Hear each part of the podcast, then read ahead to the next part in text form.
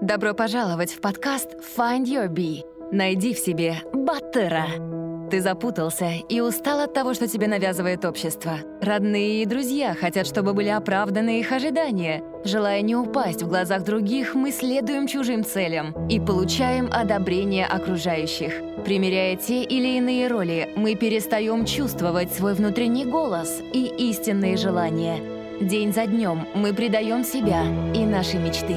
Наш подкаст для тех, кто хочет обрести внутреннюю свободу и посмотреть на жизнь под другим углом. Мы беседуем с разными людьми, теми, кто не принял правила игры нашей действительности и нашел путь к истинному «я» и своему счастью. Мы говорим о самопознании и разных возможностях для развития.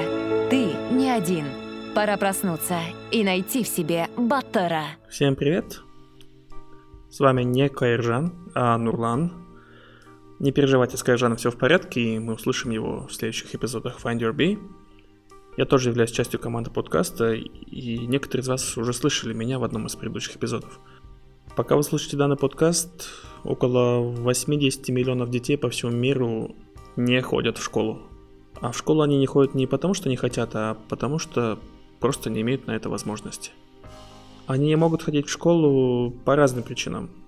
Кто-то из-за финансовых трудностей, кто-то из-за физических ограничений, кто-то из-за цвета кожи, из-за пола, из-за национальной принадлежности, из-за религиозных представлений. Многие школы попросту ориентированы на возможности и потребности так называемого среднестатистического ученика и не могут принять ребенка, не похожего на остальных. По этой причине на сегодня около 800 миллионов взрослых на планете Земля не умеют читать и писать, и большинство из них просто не имеет возможности работать, зарабатывать на жизнь. А одним из решений данной проблемы является развитие инклюзивного образования. Что это такое? Нам сегодня поможет узнать Камила Ролан, основатель инклюзивного центра Education for All и консультант детского фонда ООН ЮНИСЕФ. Так, ну здравствуйте, Камил, еще раз. А, спасибо вам за то, что согласились. Мы долго-долго не, не могли с вами встретиться. Угу, то вы заняты, то я занят. Да, мы, кажется, начали переписываться с февраля. Да, ну бывает так ничего. Сейчас страшного. ноябрь. Да, еще, еще мы не знаем, когда, когда именно выйдет этот выпуск, это уже зависит от Кайржана. Угу. А, ну, давайте начнем с вас. Вот, можете, пожалуйста, рассказать о себе, начиная, не знаю, может быть, даже с того момента, как вы себя помните. Как я себя Такую помню. краткую предысторию, да. Меня зовут Камила Рулан. Но, кстати, это не всегда было моим именем. В 16 лет я поменяла свою фамилию. Рулан — это имя моего отца. Я из города Жесказган, хотя многие думают, что я алматинская чикса. А, я жесказганская кыз. И с тех пор, как я себя помню, я была очень эмоциональным человеком и ребенком с очень явным врожденным чувством справедливости и с довольно жестким характером. Сейчас э, я, да и все мы знаем Камилу Ролан как вот человек, то есть Камила Ролан равно инклюзивное образование. А, давайте, как вы к этому пришли? Я пришла к этому постепенно. В 2011 году я сотрудничала с офисом Красного полумесяца в Казахстане и основала в Назарбаев университете студенческую организацию Общество Красного полумесяца при Назарбаев университете, что было волонтерским крылом общего филиала. После этого мы начали проводить, мы, я имею в виду я и очень много волонтеров, которые меня поддерживали, и сам офис Красного полумесяца, огромное количество мероприятий.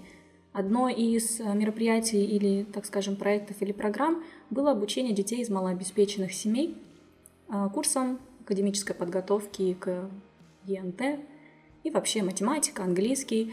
Меня это очень сильно вовлекло, мне очень нравилось. Я помню первый мой урок я проводила, и я помню, как я не спала почти всю ночь, потому что я собственноручно вырезала настольную игру для детей, которую я сама там выдумывала с животными, где они могли параллельно изучать языки.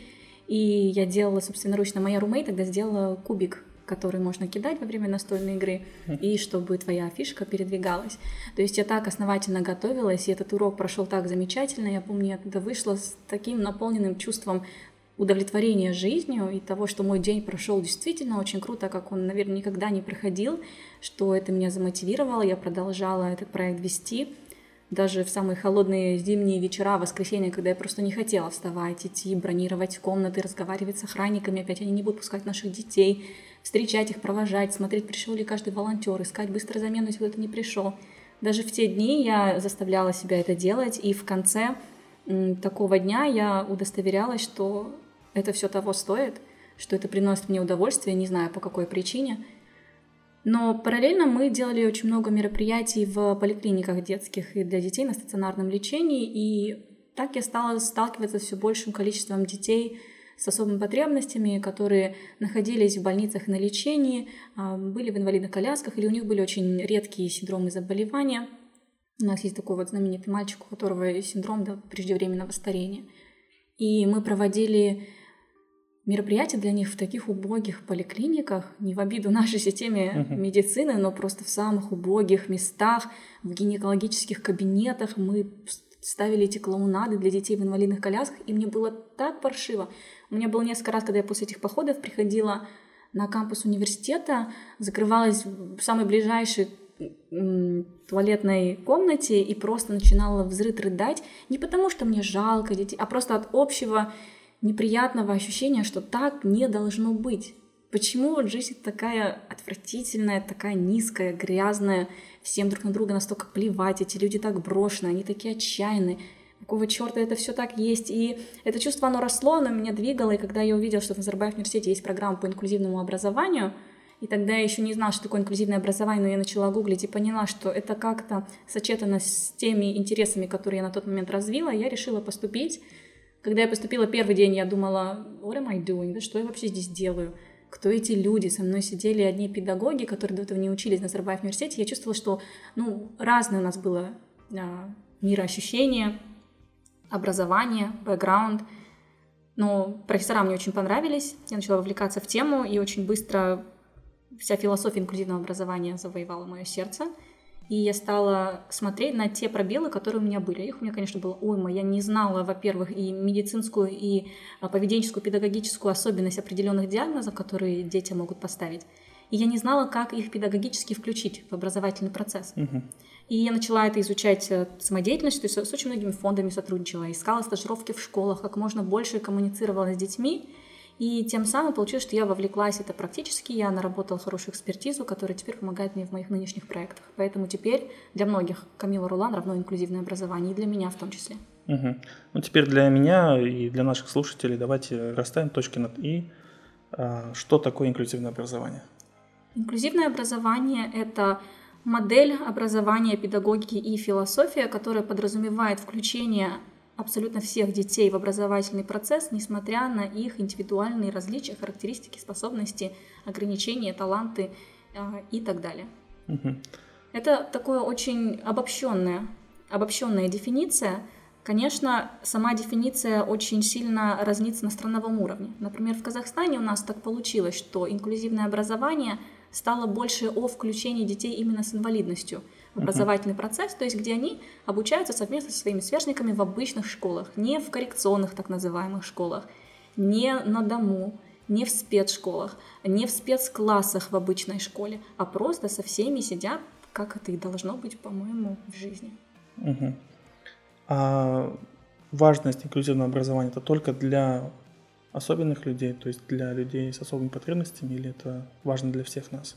Это важно для всех нас, потому что, как я сказала, инклюзивное образование его мировая дефиниция, она говорит о том, что каждый из нас может участвовать в образовательном процессе, получать качественное образование. Но вот эти мифы о том, что это только для людей с особыми потребностями, или это только для какой-то категории детей, это мифы больше на страновом уровне, потому что политика фокусировалась на какой-то одной группе. Но в целом инклюзивное образование, как вот такая общая философия, она важна для всех. Это значит, что если я, ну скажем, я мигрант, я угу. приехала сюда, и у меня нет документов, потому что, ну, мои родители не были, не состояли в браке, я человек без гражданства, у меня нет ИИН, и значит, я не могу по нашим сегодняшним правилам пойти в школу, потому что я не могу участвовать, например, в той же системе Кунделик, потому что она подвязана к ИИНу. И это значит, что я под риском выпадения из образовательного процесса, и я являюсь тем же человеком с особыми потребностями. Не потому, что у меня есть какой-то медицинский диагноз или заключение, или особенность, а потому что просто у меня есть какие-то барьеры, которые не позволяют мне участвовать в образовательном процессе так, как я хотела бы, с полным вовлечением. И это важно для всего общества, потому что если мы делим всех людей на категории, например, как у нас сейчас есть вот класс, например, А-класс, самые умные ребята с самыми хорошими результатами, Б-класс среднячки, наверное, сейчас В-класс среднячки, и Г-класс — это так называемый коррекционный класс, где, куда отправляются все дети с трудностями поведения, то есть, так скажем, все двоечники, хулиганы, тогда мы строим подоплеку к этому разобщенному обществу, сегрегированному обществу, где мы не умеем вот между этими категориями и слоями взаимодействовать. И это большая проблема, потому что это будет вести к дальнейшей розни в обществе в целом. И для человека, у которого есть особые потребности, который, скажем, не был приспособлен к обычной самостоятельной жизни в течение всей его жизни и обучения, когда этот человек выпустится, он же выйдет в обычное общество. Нет банков только для людей с инвалидностью, нет автобусов только для людей казахоговорящих, нет как туалетов только для людей-мигрантов. Все общество, оно в целом смешано. И очень важно, это очень важный жизненный навык, уметь жить в таком смешанном обществе, жить и преуспевать, и быть независимым, и жить в безопасности, и быть трудоустроенным, и жить полноценную жизнь. Угу. А вообще существует термин такой инклюзивное общество? Да, существует термин инклюзивное общество, то есть общество, в котором все люди, несмотря на свои индивидуальные характеристики и различия, в равной мере участвуют во всех образовательных, политических, социальных, экономических процессах. Угу. Наше общество можно таким назвать сейчас? Наше общество пока нельзя назвать инклюзивным, ну и какое-либо общество вообще сейчас тяжело назвать инклюзивным, потому что, давайте будем честными, это некая такая утопия. И к утопии мы можем только идти и стремиться. Но достигнем ли мы когда-либо ее в полной мере, это большой вопрос, и мне кажется, что, ну, возможно, нет. Но сам процесс стремления, когда мы постоянно рефлексируем о том, где мы кого-то как-то ущемляем, дискриминируем, не воспринимаем, например, обычная вещь, если вы видите ребенка цыган, э, цыганина, да, который попрошайка на улице, если у вас чувство его оттолкнуть или чувство брезгливости, то вы можете над собой поработать и сказать, наверное, я не прав, Наверное, да, этот ребенок действительно не вписывается в мои идеалы, как я хотел бы видеть детей, но это такой же человек. Вот эта работа над собой и работа каждого члена общества над собой и есть стремление к инклюзивному обществу. Мне кажется, это уже большая победа. Угу. Сейчас я хочу попросить вас вот помочь мне с правильной терминологией, что мне самое сложное даже, когда я пишу об этом или говорю об этом. Угу какими терминами как бы лучше пользоваться, чтобы никого не задеть, никого не обидеть? Это большой вопрос, который обсуждает просто весь мир, и у всех действительно очень разные мнения. Даже говоря с большими сторонниками толерантного отношения друг к другу или родителям детей с потребностями, мы слышим какие-то термины, которые, ну, например, лично меня, они пугают и задевают. Например, мой ребенок инвалид или мой ребенок аутист. Ну, для меня лично это неэтично.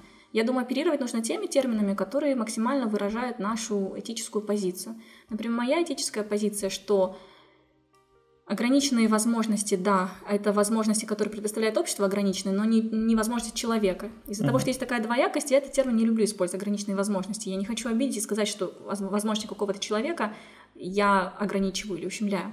Я говорю с особыми потребностями. Но тем не менее, что такое особая потребность? Да у нас всех есть особые потребности. Ну, я для себя выбрала этот термин. Люди с особыми потребностями или дети с особыми потребностями везде с предлогом «с». Скажем, человек э, с расстройством аутистического спектра, ребенок с синдромом Дауна, чтобы ставить на первое место личность человека и на второе место какие-то определяющие его характеристики, ну, скажем, такие как состояние здоровья. Угу. Для себя я выбрала такую терминологию, но со мной могут многие поспорить.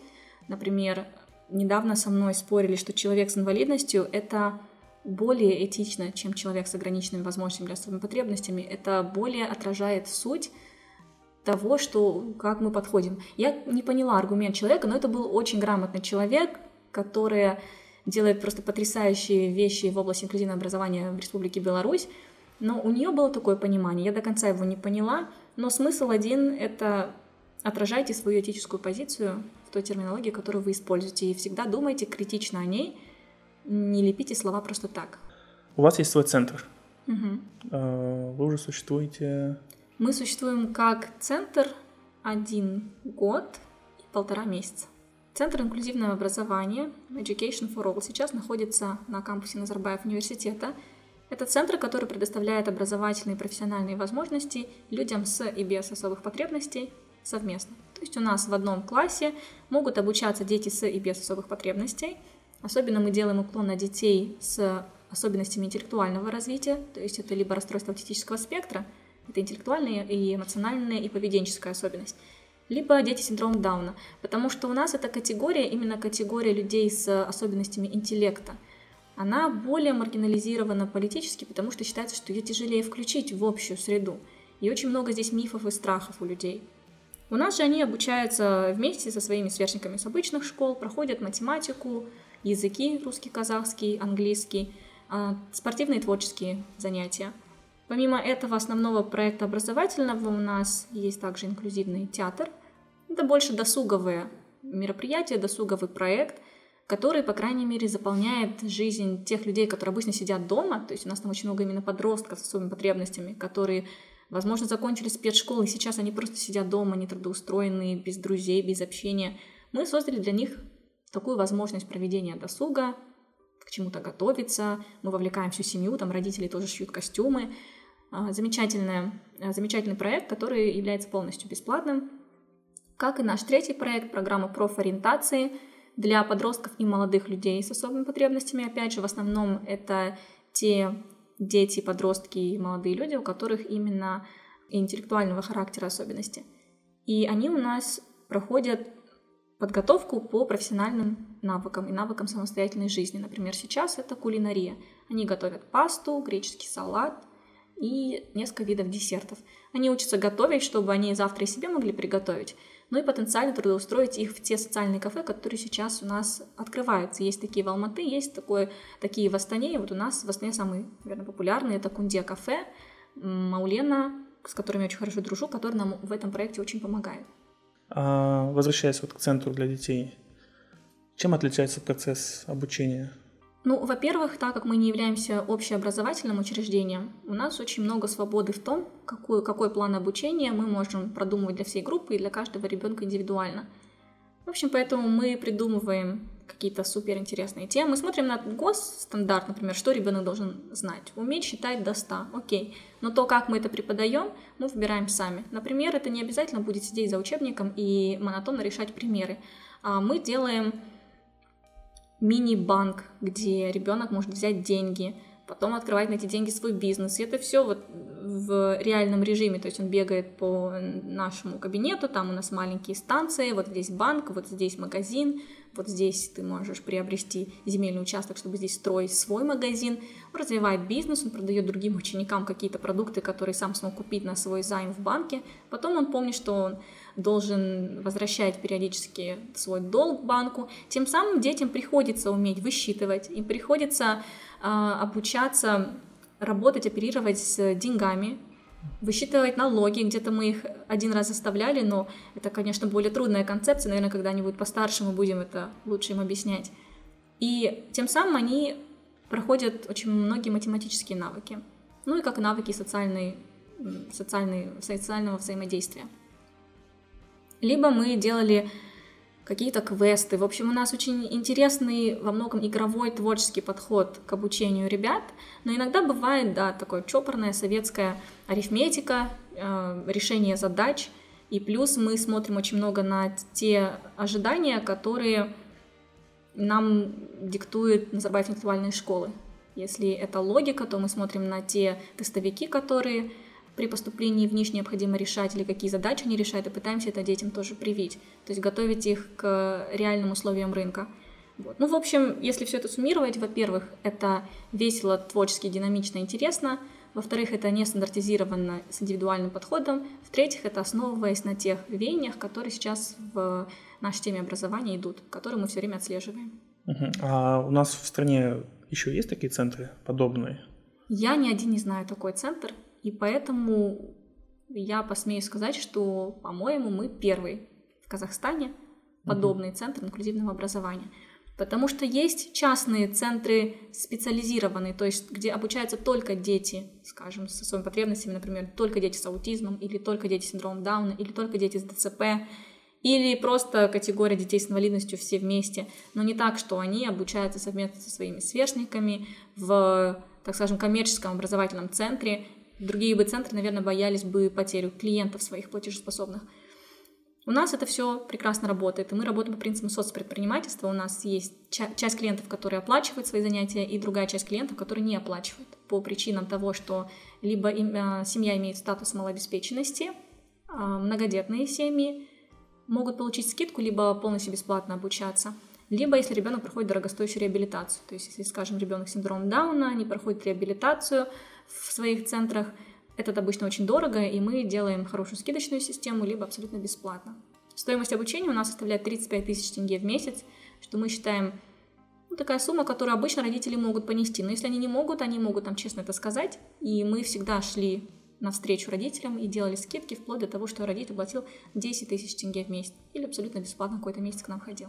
А как вы добились того, что у вас э, дети разные? Находятся, а не, а не только дети с особыми потребностями. Это очень тяжело сбалансировать, потому что сейчас у нас есть очередь детей с особыми потребностями, которые хотят зайти к нам на проект, но если я нарушу эту пропорцию количества детей в одной группе, скажем, если у нас будет 8 человек, это дети, скажем, с аутизмом и 2 ребенка с обычных школ, то это будет больше как спецучреждение, нежели чем инклюзивное.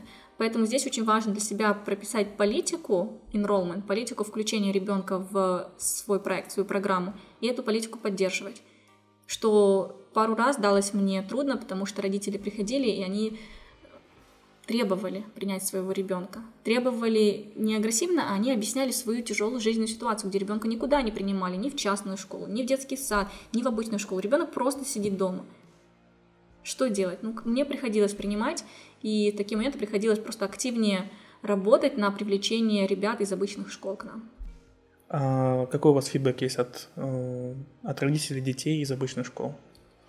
Пока у нас фидбэк был только очень хороший, позитивный, потому что всем детям безумно интересно у нас нравится. Из-за того, что у нас такие подходы творческие, у нас ребята, преподаватели, ну просто замечательные, с которыми нам очень повезло, и которым мы тоже давали дополнительные тренинги, чтобы им помочь быть такими классными, какими они сейчас есть. И родители это видят, когда ребенок с радостью идет к нам, скажем, не хочет идти в школу, но к нам он просто бежит. И когда у ребенка улучшается успеваемость академическая в школе. Потому что некоторые темы у нас преподаются, например, на перегон программе. Скажем, они только начнут проходить дроби, а мы уже в своем центре их начали давать. И когда ребенок преуспевает, начинает получать хорошие оценки, родители, конечно, радуются.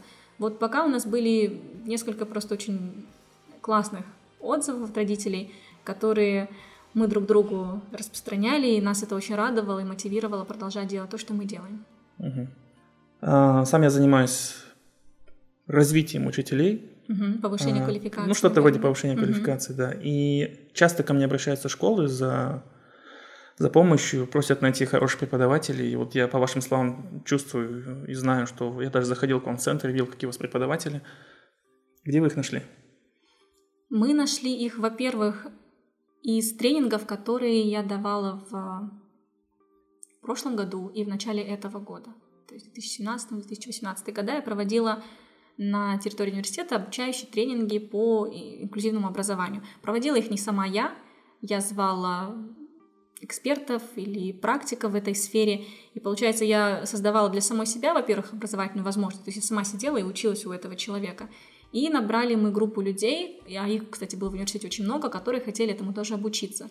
Когда они проходили такой курс подготовки, я им говорила о том, что есть возможность трудоустроиться потенциально. На тот момент у меня еще центра не было, но этот посыл я дала, я объяснила, что есть такой план, и если вот у нас все выстрелит с финансированием и с э, нахождением помещения, то мы вас трудоустроим. И многие из них согласились прийти на интервью, я их проинтервьюировала и выделила для себя тех кандидатов, которых я считала самыми для себя удачными. Потому что они больше всего разделяли со мной идеологическую подоплеку и подход к образованию, философский такой. Я их выбрала, и мы до сих пор вместе. Но некоторые пришли потому что я их знала. Например, один из наших преподавателей, он работал в НИШ, и он как-то сделал в Инстаграме пост, что он хочет уволиться. Я сказала, ну приходи к нам. И когда я объяснила, сколько мы платим, он понял, что мы платим, в принципе, не меньше, а то и больше, чем на интеллектуальной школе, где он работал. И плюс у нас, наверное, полегче, потому что нет такого тотального контроля, и мы не обязаны все программы Министерства образования преподавать или обновленку. И он к нам пришел, сейчас замечательно работает, и привел еще свою подругу к нам преподавать. Очень талантливая преподаватель английского языка со своей собственной методикой. В общем, та команда наша сформировалась, и, наверное, мы будем ее еще дальше расширять, потому что многие, некоторые из наших преподавателей, они студенты Назарбаев университете, и когда они регистрируются на свои предметы, у них новое расписание, поэтому мы каждый, каждый полгода или каждый семестр мы должны просматривать заново наше расписание учителей, и если будут какие-то пробелы, искать новых людей. Угу. У нас, э, кстати, в чате как-то э, была такая дискуссия э, о том, можно ли стать преподавателем, не имея диплом образования. Как у вас Я считаю, что можно. Ну, у нас в центре угу. определенно, да, у нас в центре ни у кого нет как такового педагогического диплома. Самое близкое это у меня диплом по инклюзивному образованию. И то я не сказала бы, что это очень педагогическая специальность у меня была. Uh-huh. Я училась вместе с людьми, которые заканчивали педагогические институты. Институты казахстанские, постсоветские. И я скажу честно, положа руку на сердце, это вы, да? Я один из них, ага. Вы один из них, но вот те, которые мне попадались, ну, я была не удовлетворена качеством. И плюс мне кажется, это интереснее, когда человек проходит 4 года, скажем, в университете биологии и может прийти и у нас преподавать биологию, чем если человек 4 года учился на учителя, и вот, не знаю, ну, он какую-то лишнюю, лишние вещи какие-то проходил, или какие-то лишние теории. Я как-то разговаривала с одной девушкой, которая выпустилась с э, женского педагогического института, и я говорю, что вы там проходили? Она говорит, ну, мы проходили теорию. Я скажу, скажи мне хоть одну теорию. Скажи мне. Она сказала название. Я говорю, объясни мне, что это за теория. И она не могла. Это была какая-то, наверное, рефератная такая работа, где они это проходили для галочки. Плюс мне многие рассказывали, что они зачетки свои сдавали, принося, накрывая чай, стол, своему учителю, как они сидели и общались, смеялись, и так они получали свои оценки. Когда я брала курс э, казахского языка у нас на Назарбаев университете, как-то я однажды тоже с этим столкнулась, что мальчик, который не посещал почти ни одного урока, а потом в конце пришел, сыграл на домбре, получил эйку. А я, которая сидела все уроки, и, ну, я не говорила на идеальном казахском, но я была в продвинутой группе, попала. И я очень старалась и прикладывала все усилия, насколько могла. Мне поставили B-, потому что я не говорю хорошо на казахском оценивался не мой прогресс. Вся вот эта система мышления, она настолько мне противила, что я подумала, да ну к черту, как я вижу, пусть так и будет. Это мой центр, что хочу, то и делаю. И мой подход брать людей просто тех, которые разделяют со мной ценности общие, для меня этот подход лучше всего работал. У меня очень классная команда, которая мне больше как семья. Я параллельно сейчас работаю еще в нескольких, нескольких ипостасях, и одна из организаций это ЮНИСЕФ, у нас там тоже замечательная команда, но я чувствую разницу. В ЮНИСЕФ я попала стихийно, я не, вы, не выбирала всех, с кем я буду работать. И там у меня одна динамика общения. Но когда я со своими ребятами своего центра, я себя чувствую просто очень общительной, веселой, счастливой. А, это мне приносит столько классных эмоций. И я думаю, если бы у меня были педагоги из а, женского института, я бы, наверное, себя так не чувствовала. Не в вам, девочки. Остановись. Услышь себя и полюби себя. Find Your Bee. Подкаст о самопознании и личностной свободе. Подробнее на сайте findyourbee.com.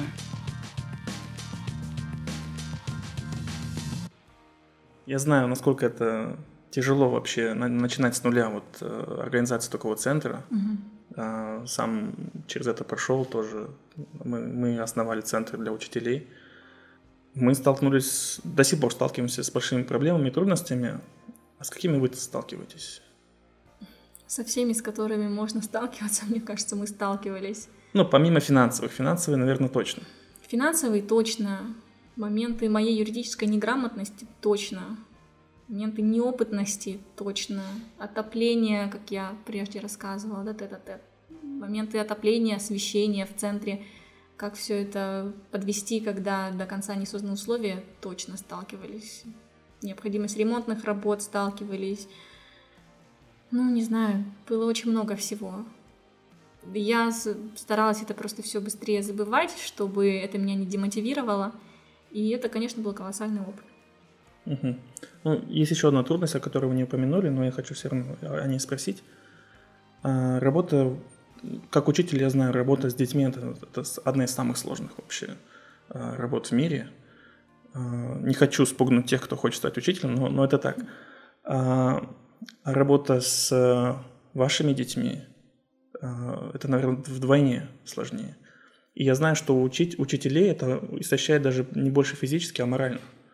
Как вы с этим справляетесь? Во-первых, у нас очень маленькие группы, не больше восьми человек, что для учителя легко. Во-вторых, в группы, где у нас есть дети с особыми потребностями, есть тьютер, то есть второй помощник. То есть это опять облегчает жизнь главному учителю, так скажем. В-третьих, у нас не ежедневное преподавание, как в обычной школе, где ты приходишь и всю, например, свою смену ведешь, а у нас по 3-4 часа занятия. И иногда на в зависимости от предметов учитель сменяется. То есть он приходит, может быть, на час, либо на два часа, потом его сменяют. Это не очень большой нагруз, поэтому нашим учителям не, не так трудно. Им, конечно, труднее из-за того, что у нас дети разноуровневые. Особенно если мы говорим о детях с особенностями интеллектуального развития, у них, как правило, успеваемость и скорость восприятия информации намного медленнее и все труднее дается, и это мы постоянно обсуждаем, мы придумываем новые идеи, делимся опытом, вычитываем практики, как с этим справляться эффективно, но мы друг друга очень сильно поддерживаем. Поэтому мне кажется, у нас это, этой проблемы, эта проблема остро у нас не стоит. Есть ли кто-то, кто вам помогает вашему центру извне? Да, у нас есть э, один небольшой такой, ну, мы назовем его как спонсор – один из выпускников Назарбаев университета нас поддерживает ежемесячно, делая нам небольшие donations на наш юридический счет, откуда мы можем выплачивать зарплату, скажем, нашему исполнительному директору и бухгалтеру. Это нам очень помогает. Угу. Чем может помочь вашему центру обычный гражданин? Во-первых, если мы говорим о финансовой помощи, у нас есть наш счет в банке, куда любой гражданин мог бы делать свои пожертвования, потому что так как у нас принимается очень много детей с уязвимых семей, и у нас есть бесплатные наши волонтерские проекты, иногда мы не очень хорошо коммерчески выезжаем.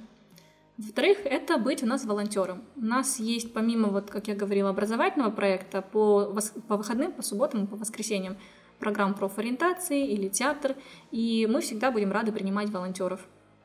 А для этого что-то нужно, вот, э, что-то знать, что-то уметь? Нет, мы всему научим, мы все покажем. Главное просто иметь время, чтобы приходить к нам постоянно, ну, скажем, каждую субботу и каждое воскресенье. Мне очень нравится, когда мне пишут и просто говорят, а можно мы придем и посмотрим. У меня, может быть, это неправильно, может, я должна быть более открытой, но мне кажется, что мы создаем какой-то зоопарк, где они приходят, и им интересно. Ой, у вас ребенок есть ДЦП, у вас есть ребенок с аутизмом, можно я приду посмотрю? говорю, ну, конечно, нет. С чем мы тебе будем показывать? Какой нам толк тебе это показывать? Загугли, посмотри. Вот, если человек может еженедельно к нам приходить и помогать, то да, мы только за. Угу. А что бы вы сделали, если бы имели неограниченные ресурсы? Давайте помечтаем. О, боже, это моя постоянная мечта. Ну, конечно, свое дело я бы развернула бы очень широко. Блин, мы делали бы просто бесплатные, бесплатное образование давали бы, мы очень много людей бы включили и построили бы школы. Ну, блин, если ресурсы не ограничены, то почему бы нет? Строили бы инклюзивные школы, очень много можно было бы крутых людей нам привлечь, которые восполнили бы те пробелы, которые у меня сейчас есть. Например, ну, я никакой юрист. И мы бы наняли крутых lawyers, крутых финансистов, которые помогли бы нам ставить эту систему. Я бы больше путешествовала, потому что наверняка у меня было бы много денег, чтобы у нас было много ассистентов, директоров, и я могла бы где-то отступить и больше наслаждаться жизнью. Я бы поехала бы на Мальдивы, позагорала бы, потому что у меня здесь аллергия сильная. А вот я думаю, на Мальдивах у меня аллергии не было бы. Я ну, мало у кого на Мальдивах аллергия Ну, вот именно, да. А, я бы поддержала бы свою семью, конечно, финансово, дала бы им все, что они всегда хотели, мечтали. И Блин, я бы развернула бы гуманитарные программы, поддерживала бы исследования против э, залечения там СПИД, ВИЧ и можно было бы сделать столько всего потрясающего. Я вообще считаю, что ресурсы и временные, и финансовые — это самая огромная благодать, которая у нас сейчас есть. Ну, не говоря о здоровье и семье, таких ценностях. Вот фактически просто иметь много денег для меня, мне кажется, это очень важный момент жизни. Я тоже бываю в разных странах, участвую на разных конференциях, э, самому эта тема интересна. По вашему мнению, на, на какую страну нам стоит ориентироваться в этом плане, в плане вот развития инклюзивного образования? Есть ли у нас такой ориентир? Да, на все понемногу. Можно смотреть э, на замечательный опыт Австралии, можно смотреть на, понятно, опыт Финляндии, Норвегии, таких стран, где у них система образования в принципе вся инклюзивная. То есть у них э, не будет такой ситуации, что все дети с особенностями, потреб... с особыми потребностями где-то сегрегированы, э, институционализация детей, она сведена на минимум. Да, я бы смотрела на их опыт. Но угу. вообще, я считаю, надо везде по чуть-чуть смотреть, потому что у всех много классных идей. И с миру по нитке, с миру по нитке все это собирая, можно строить угу. свое что-то классное. А, сейчас я хочу попросить вас такой небольшой месседж школам дать. А, потому что я бываю в разных школах, и когда речь идет об о том, о том, инклюзивная школа или нет, они мне показывают на свой пандус. Угу. И на как это? Брайлевская табличка. Да, брайлевская угу. табличка. А, ну, понятно, что это еще не совсем инклюзивное образование. Это далеко не инклюзивное образование, это просто пандус. Да, и вот а, что нужно сделать, чтобы школа стала инклюзивной? Обычная наша школа, номер, там какая-нибудь. Во-первых, нужно просмотреть свое обеспечение. Не только инфраструктурное и материально-техническое, но и на кадровое обеспечение, и на учебно-методическое. То есть долж, должен быть человек, хотя бы один в школе, который курирует моменты инклюзивного образования и кейсы детей, которые могут быть под угрозой а, выбывания, непосещения школы, не участия на уроке. Какой-то должен быть человек, который это бы курировал. Далее, да, мы говорим, что наличие пандуса или, или широких дверей это не значит, что каждый ребенок будет участвовать в образовательном процессе э, в полной мере. Мы обязаны, просто обязаны дать все инфраструктурные э, моменты в школе. Но помимо этого учитель должен хотеть принимать любого ребенка в своем классе, любой класс, пятый Г, там должен, а, должны быть созданы условия для того, что если ребенок придет с какими-то трудностями, чтобы он мог там учиться со всеми.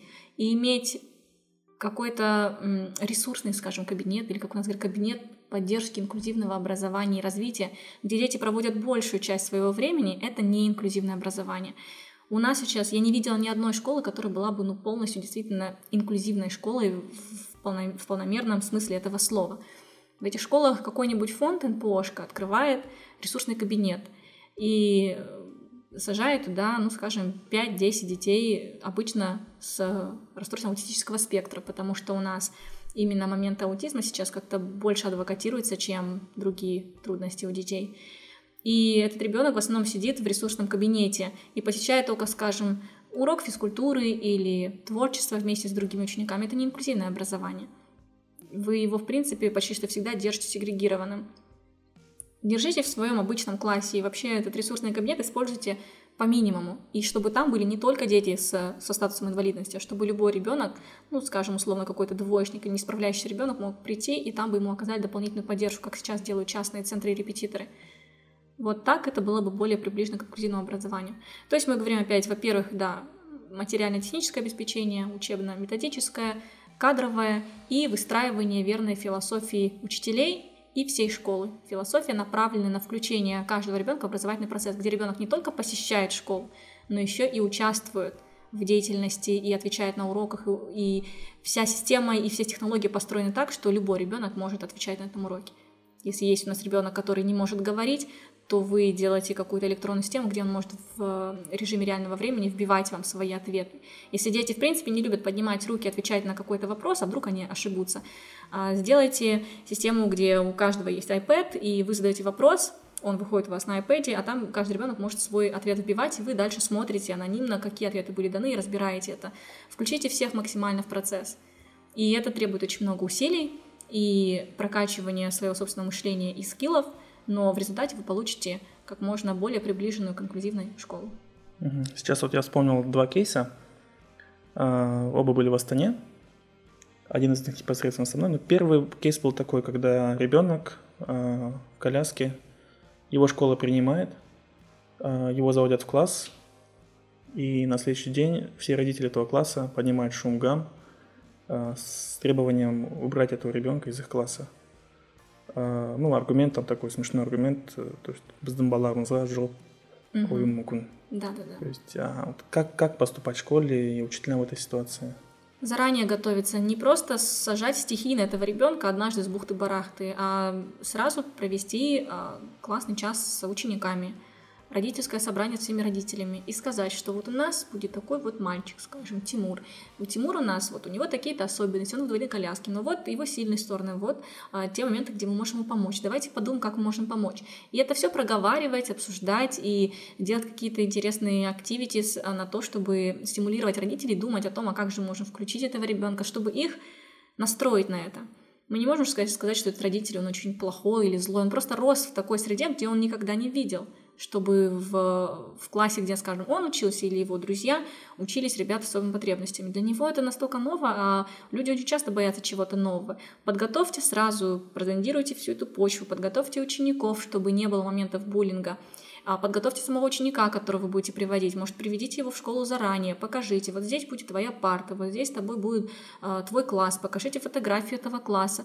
То есть подготовьте его, э, его и все общество, весь коллектив школы морально к тому, что сейчас будет такой переходный момент. Если вы все это подготовили, сам переход он будет довольно коротким, безболезненным. За две недели ребенок сможет очень спокойно адаптироваться в школе и ко всему привыкнуть. Угу, спасибо. А, кейс номер два был лично в моей практике, когда я работал в школе. Я замечал, потом читал и понимал, что у меня есть в классе дети с особенными потребностями. Mm-hmm. Допустим, дислексия. Mm-hmm. И когда я говорил об этом родителям, то они принимали это в штыки, mm-hmm. э, кричали на меня, куда я сахтасын, да что вы такое говорите, нет у нас ничего, ничего такого. Uh-huh. А, хотя я предлагал им помощь, как бы, может, начнем как-то, поменяем свой подход и будем как-то по-другому работать. Uh-huh. Вот. А в такой случае учителю что делать? Идти на поводу у родителей и сказать, да, хорошо, у него ничего нету, или вопреки как бы вот э, заявлениям родителей все равно работать по особой методике? Вовлечение родителей все равно важно, поэтому информировать родителя о том, что вы что-то меняете в своих подходах к обучению этого ученика важно. Но другой момент, возможно, некоторые моменты, они же пугают родителей, скажем, ну, слово дислексия, он никогда не слышал, и тут учитель берет и ставит какой-то диагноз. Ну, конечно, страшно родителю. Это как прийти к человеку, который довольно такой тучный, и сказать, у вас ожирение. Ну, не надо мне это говорить, мне же неприятно, или я не хочу это слышать. Но можно просто сказать, «Э, давайте мы продумаем, как мы можем помочь проконтролировать вес. Или также сказать, вот мне кажется, скажем того же Тимура, у Тимура трудности читать, давайте мы подумаем, как мы можем помочь. Может быть, мы сходим еще к такому-то специалисту помимо школы. Вот, вот я могу посоветовать вам такое-то, такое-то место. А вместе с Тимуром здесь в школе мы можем попробовать, э, скажем, 20 минут урока индивидуально позаниматься там приходит какой-то дополнительный учитель и помогает один на один Тимуру читать. Ну, то есть не использовать то, что потенциально может родителя напугать и встать в штыки. Если все это донести очень спокойно и дружественно, то я думаю, родитель будет открыт. Конечно, бывают ситуации, когда родители не открыты, но это уже кейсы, это особенность человеческая. Но у нас, например, таких трудностей не было. Мы всегда открыто говорили, вот нам кажется, что, например, вот этому нашему ученику нужно помочь с этим, с этим, потому что у него с этим очень большие трудности. И вот что мы предлагаем. Все родители воспринимали хорошо. Угу. А как вы относитесь к нашему пресловутому яд, когда родители, даже понимая, что вот у ребенка есть какие-то особенные потребности, они все равно это скрывают и ничего с этим не делают? Это очень страшно. Это очень страшно, потому что они упускают возможности помочь своему ребенку. Если у ребенка есть особенности в развитии, то чем раньше специалисты начнут работать, тем больше можно добиться результатов успеваемости или в поведении ребенка и в любых других э, моментах, трудностях, которые мы хотели бы э, помочь ребенку восполнить. Но из-за того, что родителям бывает действительно стыдно, это очень большое упущение для семьи и очень большой барьер, который мы ставим сами перед этим ребенком. Даже я помню, как-то я делала в Назарбаев университете выставку детей с диагнозом спины бифида. И э, вот в этой платформе в Атриуме ВКонтакте анонимно кто-то написал, что вот эти фотографии нужно повесить в тех местах, где девочки стоят и курят. Я вот не знаю, где эти у нас места в университете, типа там нужно повесить, чтобы они помнили о вреде курения. И это был просто отвратительный комментарий. И ну, я, конечно, это никогда не передавала родителям, но я думала, слава богу, никто не читает эту, эту дебильную платформу, где какой-то идиот анонимно пишет такую ересь, как вообще не просвещенно. И вот эти мысли, они же стимулируют тот же самый яд. Те же самые моменты про моральное воспитание девушки, которые необходимо, чтобы ребенок родился здоровым, потому что если вы будете э, пить, курить, то у вас родится ребенок с синдромом Дауна, что, кстати, абсолютно не зависит от образа жизни родителей, это диагноз. Это все стимулирует, создает вот эту благоприятную среду для этих э, ужасных мифов, которые однажды, если родитель столкнется с такой ситуацией, что у него родился ребенок с своими потребностями, эти мифы заставят его отступать перед борьбой за право своего ребенка. Он будет прятаться и думать, что это, это моя вина, это вина папы, э, мамы, и они будут прятаться от возможностей, которые мир им предоставляет. Да. Против любого уята я буду активно выступать, потому что это полное мракобесие. И у этого мракобесия ужасные последствия. А вообще, я не знаю, есть ли у нас такая статистика открытая или что, вот, э, а, какого рода особенности у нас чаще всего встречаются в Казахстане, и пару слов, что это такое для людей, которые ничего об этом не знают. У нас статистика есть, но, к сожалению, сейчас не смогу сказать э, четкие цифры, потому что статистика очень сильно разнится. У нас, собирая статистику, очень разные ведомства. Под э, Минобр, э, Министерство образования, собирается одна статистика, в основном через ПМПК, психолого-медико-педагогические консультации. У Министерства здравоохранения через врачей да, идет статистика, то есть сколько родителей пришли к врачу, и там э, ВКК, скажем, э, врачебная комиссия поставила заключение, это другая статистика. И соцтруда и защиты — это третья статистика, и поэтому очень тяжело говорить, но обычно в мире вот так говорят, что ну, больше 15%, скажем, около 20% людей имеют некие особые потребности. По разбивке по диагнозам вы спрашиваете? Да.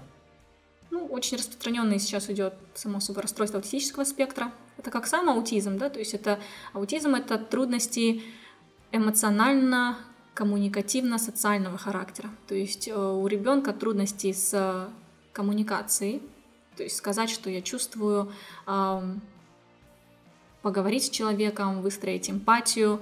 Могут быть часто трудности с речью, а, и с социально приемлемым, бы неприемлемым поведением, то есть непонимание социальных норм. То есть такая особенность, она интересная, и, и никто не понимает а, до конца причины этого, и там есть большой спектр. Вот поэтому я говорю расстройство аутистического спектра или раз, потому что мы можем быть а, либо очень далеко на спектре, скажем, прям такой э, аутизм, очень явный, который медицинские, по медицинским показаниям любой врач может поставить, а есть, скажем, Аспергера, где очень хорошие, э, при этом сохраняется способность интеллекта, и есть синдром Саванта, так называемый, где ребенок почти что как гений. Вот очень много фильмов любят это показывать. Человек с аутизмом это человек гений в какой-то сфере, uh-huh. он прям очень-очень эм, превосходит всех остальных людей, особенно там в работе с цифрами или кодами, что действительно так и есть, и синдром Саванта имеет место быть. Но и есть э, те люди, которые, я считаю, им ставят аутизм или расстройство аутистического спектра, но очень тяжело подумать, ну, разве это действительно аутизм? Вот у нас есть такие ребята, родители приходят говорят, у нас аутизм.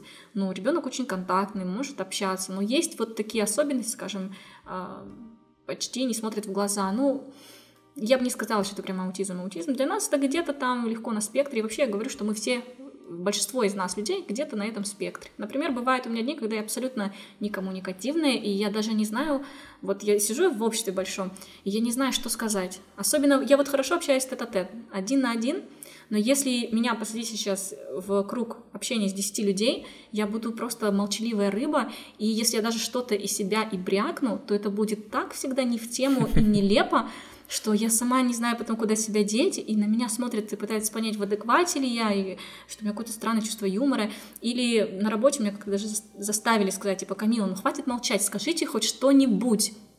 Потому что я вообще не могла социально ничего себя выдать, потому что мне казалось, что бы я сейчас не сказала, это будет как-то не в тему. Не знаю, мне казалось, что это какое-то проявление вот, наличия на этой спектральности меня. Ну, где-то я социально не могу нормально общаться. Либо я иногда бывают моменты, когда я не могу человеку смотреть в глаза. Ну, просто вот бывают такие люди, или у меня такое состояние, где я не могу. Поэтому все можем быть спокойны на этом спектре, и мне кажется, лучший способ думать об аутизме. У нас есть, понятно, и там задержка умственного развития, такие диагнозы, и а, синдром Дауна. Синдром Дауна, а, опять же, ничего не говорит о образе жизни родителя, как недавно сказала одна ассоциация на вот своей лекции, которую на Назарбаев университете проходила по моральному воспитанию девушки. Пришли из ассоциации по поддержке, а, ассоциация, которая спонсировала фонд для детей с синдромом Дауна, и вот говорили такие вещи про образ жизни матери. Но здесь мы говорим о том, что ребенок просто в развитии в своем интеллектуальном намного медленнее развивается своих сверстников, и эмоционально это больше такой ребенок очень контактный, в противовес э, аутизму, наоборот, ребенок очень контактный, любит обниматься, где-то наивный, э, и есть э, какие-то выражения в физическом облике ребенка, то есть именно его лицо, какие-то особенности строения. Ну, очень замечательные дети все. У нас, понятно, очень много детей гиперактивных, просто у нас это не ставится как некие это диагнозы. ADHD? ADHD, да, то есть э, синдром дефицита внимания гиперактивности, СДВГ по-русски. Да, у нас их, понятно, ясен петь очень много, и мне кажется, опять же, мы здесь все на спектре где-то можем быть. Есть более редкие моменты. Я, например, работала с некоторыми ребятами. У нас сейчас есть ребята с микроцефалией. А, ну, это неподтвержденный диагноз. Есть ретиношизис, то есть это трудности со зрением. Ну, понятно, есть люди, которые а, либо незрячие, либо слабовидящие. Ну, блин, особенностей так много. Если это все перечислять, мне кажется, это можно делать четырехчасовую лекцию. И даже тот факт, что, например, вы сейчас носите очки, говорит о том, что у вас тоже есть потребность, потому что без очков, без дополнительной технологии вы бы э, не могли где-то, возможно, независимо передвигаться или пользоваться, скажем, э, личным транспортом, потому что у вас также есть особая потребность, но при этом, если у вас есть э, нужная система поддержки, скажем, это линзы либо очки, вы можете спокойно функционировать. Мы все имеем некие особые потребности. Угу, супер. Пару слов для родителей, у которых в семье появляется ребенок с особыми потребностями? Вначале это, конечно, очень трудный момент, и если вы психологически вам трудно, то найдите сообщество родителей, у которых ребята с такими же особенностями, потому что там вы найдете очень большую команду поддержки и экспертизу от родителей, э, основанную на их личном опыте. Но не отчаивайтесь, потому что всегда можно э, найти тех, кто тебя поддерживает, всегда можно найти школу, которая бы приняла твоего ребенка, или заставить эту школу принять, если она не хочет. А, и любой человек может достичь в жизни эм, хороших результатов и жить полноценной жизнью. Просто иногда для этого придется, ну всегда для этого приходится бороться. Просто где-то, возможно, придется бороться сильнее. Найдите хорошую группу поддержки, а так все будет классно. Понравился наш подкаст? Найди Find Your Bee без пробелов в соцсетях Facebook, ВКонтакте, Instagram, а также на наших каналах в YouTube и Telegram. Подписывайся и следи за новыми выпусками нашего подкаста. Кстати, вот а, группа поддержки и о комментариях в соцсетях. У вас, кажется, я в ленте увидел один комментарий, э, такой немножко хейтерского характера. Mm. якобы, ну да, вы там в Астане у себя можете, в Алмате у себя можете, а мы там у себя сидим, у нас ничего такого нет. Что мешает э, открытию таких вот э, групп поддержки, клубов, центров в регионах? Что мешает мне, это отдаленность э, от этих регионов и нехватка времени. Ну, не вам, а вообще. Да, а вот. что мешает этим людям самим, то, возможно, ну, непонимание, как это сделать, какой-то страх или ощущение, что это более трудно, чем это есть на самом деле, отсутствие опыта, ну, много моментов, малообразованность где-то, она тоже заставляет человека думать, что вот это дело, это какое-то сумасшедшее большое достижение. Я так не смотрю. Мне просто приятно, что я построила центр, создала все это. Но если так посмотреть объективно, ну это не было какой-то задачи абсолютно непосильной. Я не, прыг, не перепрыгнула через себя. Это было то, что в рамках, мне кажется, усилий любого человека, среднестатистического человека в Казахстане. Но просто разница в том, что я это понимала. Но не, не каждый это понимает. И в регионах действительно такие ситуации бывают. Ну, честно, в регионах намного страшнее, чем в Астане, в Алматы. Алмата, Алматы и Астана — это кейсы. А общая тенденция, она намного более закрытая и более сегрегированная. Если здесь мне было легче найти группу поддержки, скажем, в лице каких-то иностранных компаний, которые были готовы нам помочь с мебелью э, или с проведением какого-то мероприятия, то там будет намного тяжелее это сделать. Но это возможно. Это возможно, просто берешь, снимаешь помещение, делаешь объявление, что у тебя образовательный центр, находишь НПОшку, где есть ребенок, э, где есть дети с особыми потребностями, говоришь им, ехала к нам, они приходят, ну, их как-то оцениваешь, какой-то диагностический а, для себя материал готовишь, а, ставишь в группу с его сверстниками и начинаешь преподавать. Ну, что, мне кажется, любой человек это в Казахстане мог бы сделать. Угу. Так, ну, э, мы уже приближаемся к концу нашего интервью. Угу.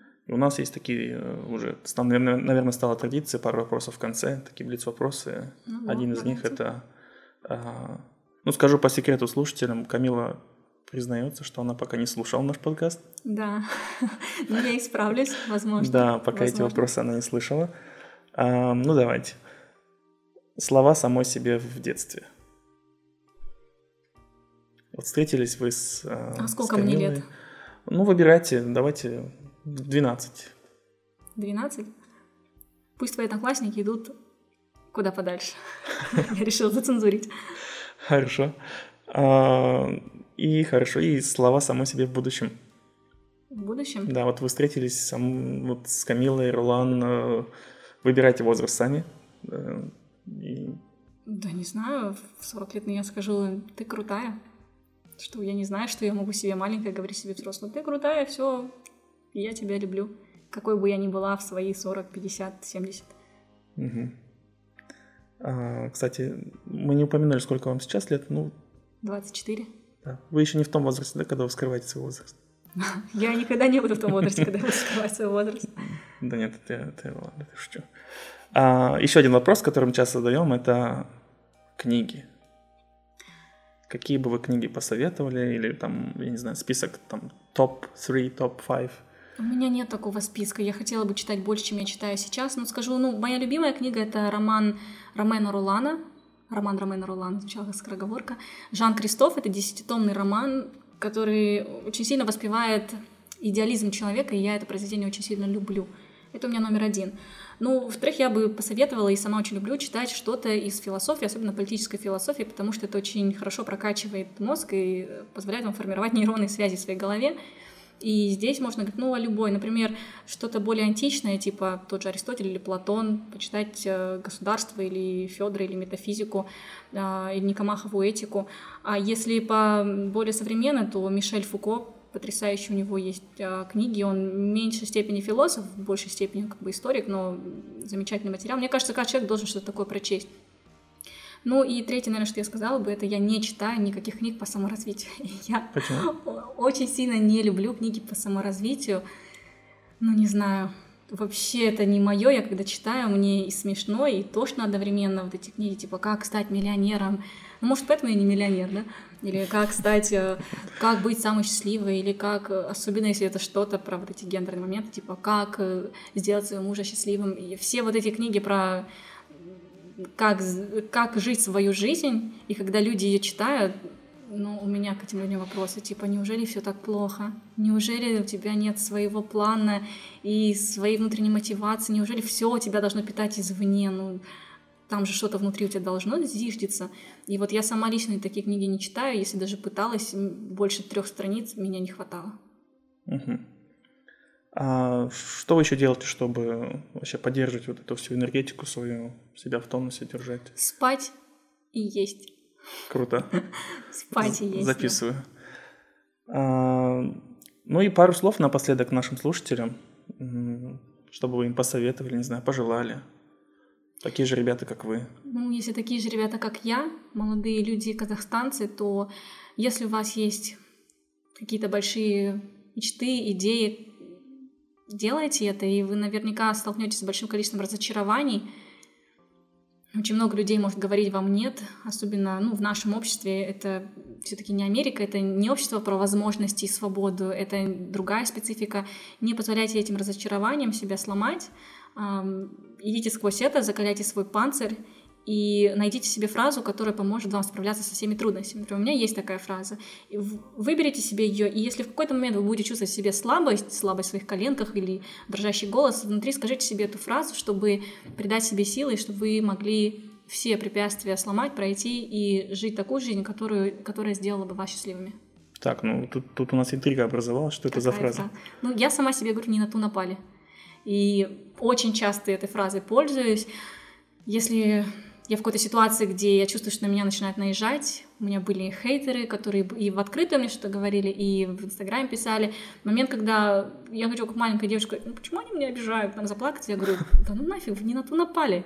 Кто такие? Это, блин, я. И, и, и это мне так помогало быть в том state of mind, в том состоянии своего ума, где я выдавала самые адекватные и лучшие свои решения. И если я боюсь, например, выйти и выступить, а я очень много мне приходилось это пичить за то, чтобы получить гранты, либо просто давать какие-то речи, и я чувствую, что я волнуюсь, я говорю, да не на ту напали. Сейчас пойду и все сделаю. И вот это мне очень помогало. У каждого должна быть, мне кажется, такая фраза, которая будет вашим щитом. У меня есть такая фраза, и у меня есть такая поза, в которой я могу стать и подумать, да я все могу. А, спасибо вам, Камила, за ваше время, за за беседу. Спасибо большое, что пригласили. Мне было очень интересно. Я давно просто так не сидела и не разговаривала. Я прям чувствую, давала такие длинные ответы, видимо, потому что я изголодалась по просто такому общению, где я могу высказаться. Поэтому спасибо. Вам спасибо. Спасибо, что были с нами. Мы беседуем, чтобы понять себя, наше поколение и общество. Наша цель – сделать людей внимательнее к себе, быть свободнее и счастливее. Если вам понравился подкаст Find Your Bee, подписывайтесь на него на iTunes и Google Play, а также следите за нами в Фейсбуке, Инстаграме, ВКонтакте и на сайте findyourbee.com. Также вы можете сделать подкаст еще лучше и помочь другим, оставив отзыв на iTunes. Помните, только вы определяете, что для вас счастье и успех. Найди в себе своего баттера, и твоя жизнь больше не будет прежней.